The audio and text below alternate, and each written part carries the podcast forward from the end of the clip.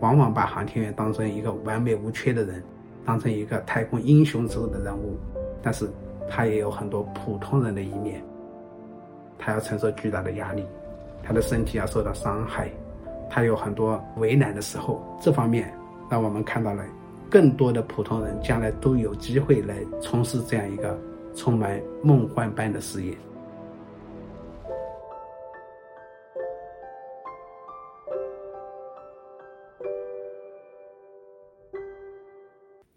嗨，各位网友朋友们，大家好，我是来自中国科学院国家天文台的郑永春。那么，呃，最近啊，美国宇航局的一位航天员叫斯科特·凯利，他写了一本书，叫《我在太空的一年》。我呢，就是这本书的翻译者。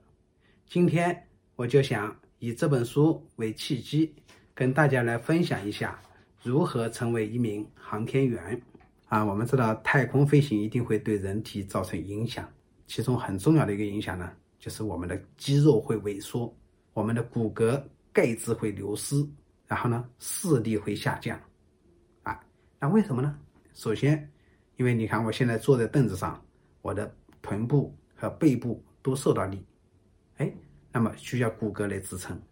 啊，我拿东西的时候。或者什么呢？这些东西都有重量，所以必然要使用肌肉。但是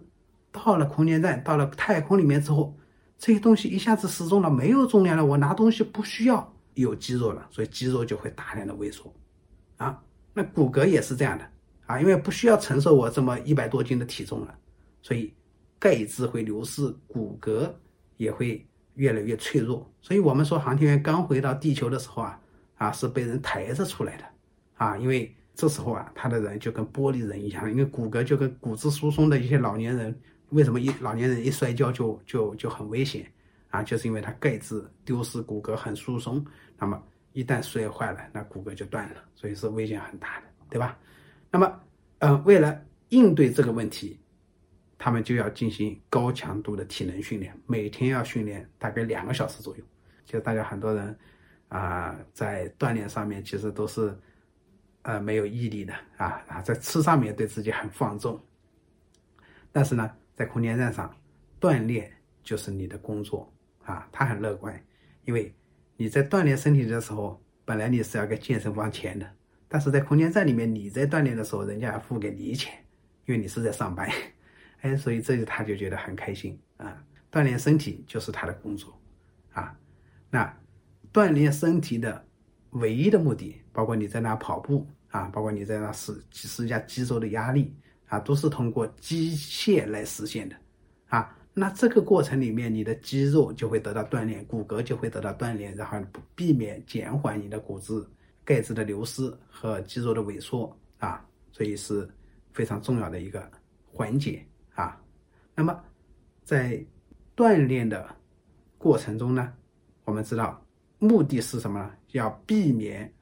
太空环境，特别是失重环境对人体的影响。所以这里面其实有一个啊悖论啊，其实你为什么要去锻炼它呢？其实就是因为你还想回到地球来，你要经受地球重力的呃施压啊。如果说你不想回到地球来了，我们人体是很快就能适应太空环境的，我们不需要骨头，可能也不需要肌肉，所以我们真的就变成了一个皮囊了。就是在太空里面，你可以正常的生活，但是你为了要回来，所以你必须每天拼命的训练。你要是不回来了，这就没事了。哎，还有一个问题，为什么刚才我说那个视力会下降？这个事儿啊，其实也很好说，就是因为你在地球上，你的血液啊是在集中在下半身的，因为血液也会往下流嘛，啊，通过心脏把它泵上来的，对吧？所以在这个过程里面，我们大部分的血液是集中在下半身的，但是。一旦你进入太空之后啊，这个血液就没受重力了啊，它就会涌到上头来。所以我们在看到太空里面的很多航天员啊，包括斯科特·凯利啊，这个头都是圆的，就是因为血液，大脑里面充满了太多的血液，眼球也会经那个充满了太多的血液，所以眼压会非常高，视力就会下降啊。所以这些东西都是实实在在的一个损伤啊，这些损伤也是航天员必须承受的。那么除了这个之外呢，他还必须经受长时间的孤独啊，经受高风险的恐惧。所以在这个方面，其实，嗯，我们说航天事业有时候也是有一些啊习俗啊，你可以称之为迷信啊习俗。比方说他们在出征向太空去的时候呢，啊，就会请东正教的牧师给他们做法事啊，然后会啊给他们洒一些圣水啊，怎么祝福他们能够呃平安返回啊，这样的事情其实也是很正常的一个现象，就是。哪怕是一个心理暗示，也是一个非常正面的心理暗示，所以它并不一定是迷信啊。这样的方面，其实我们都是应该鼓励的啊。然后呢，呃，这里面有个小插曲，就是说啊，这个他们从航天员公寓啊，跟他们的家属见最最后一面啊，已经是那个一个玻璃隔离的啊，就跟我们新冠肺炎时时候似的，人是隔离起来的。那你的家属在玻璃外面，你是在玻璃里面。啊，为了避免把地球上的病毒带到太空里面去，所以所以他们做最后的告别，通过电话来进行沟通。那么一旦步入这个地方，他们离开航天员公寓啊，然后再到发射台进入飞船的时候，他们是坐着中巴车过去的。啊，中巴车开到半途的时候，啊会停下来啊，然后呢宇航员会下车绕到啊中巴车的另一面，然后呢。去撒一泡尿，这是个什么仪式呢？就是因为啊，人类进入太空的第一个航天员叫加加林，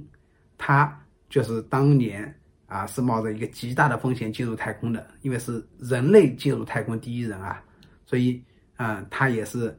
当年是到这个地方去撒了一泡尿，后来他成功了，哎，还后来大家觉得啊我们都要这么做做，万一不做呢，我也可能会有风险，所以。这就形成了一个习俗和传统。国际空间站作为一个太空设施啊，非常短缺的一个东西呢，不是食物，是新鲜的蔬菜、蔬菜和水果。所以，呃，你想想，蔬菜、水果这都是难以长时间存放的啊，除非你脱水之后。所以，新鲜的蔬菜和水果呢，啊，只有在啊飞船刚刚运过来的时候才有。而这样的货运飞船，一般情况下半年才有一次。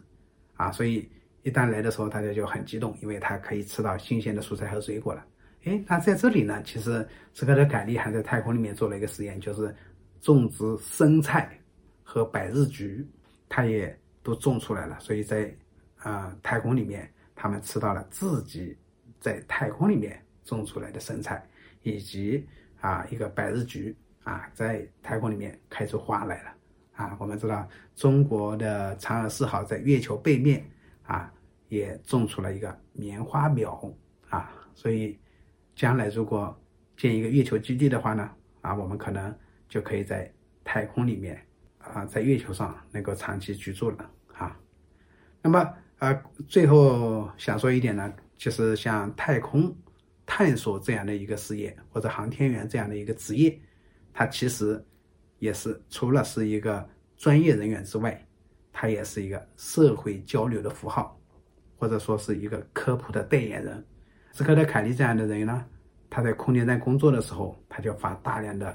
朋友圈啊，发那个他在太空里面看到的地球的照片啊，撒哈拉沙漠的照片啊，墨西哥风暴的照片啊，像这样的一些呃照片，一方面让我们普通人能够从太空视角来认识地球。啊，另外一方面呢，啊，也会跟地球上的学生、中小学生进行连线，啊，鼓励他们来选择航天作为职业。然后呢，也会跟地球上的一些啊科技馆啊，然后航天博物馆啊进行连线，啊，目的就是激发公众和青少年对太空的兴趣。然后，因为太空探索是一个全民的事业啊，所以他要来回报啊全民。就像斯科特·凯利在国际空间站生活的时候，他说了一句话：“我是人类的小白鼠。”这句话背后有很深的含义，因为作为啊人类在太空里面连续时间最长的一个美国人，他测，而且作为一个双胞胎的航天员，他每天都要来测量大量的心呃心跳、血压啊一些生理的指标啊，然后来跟。呃，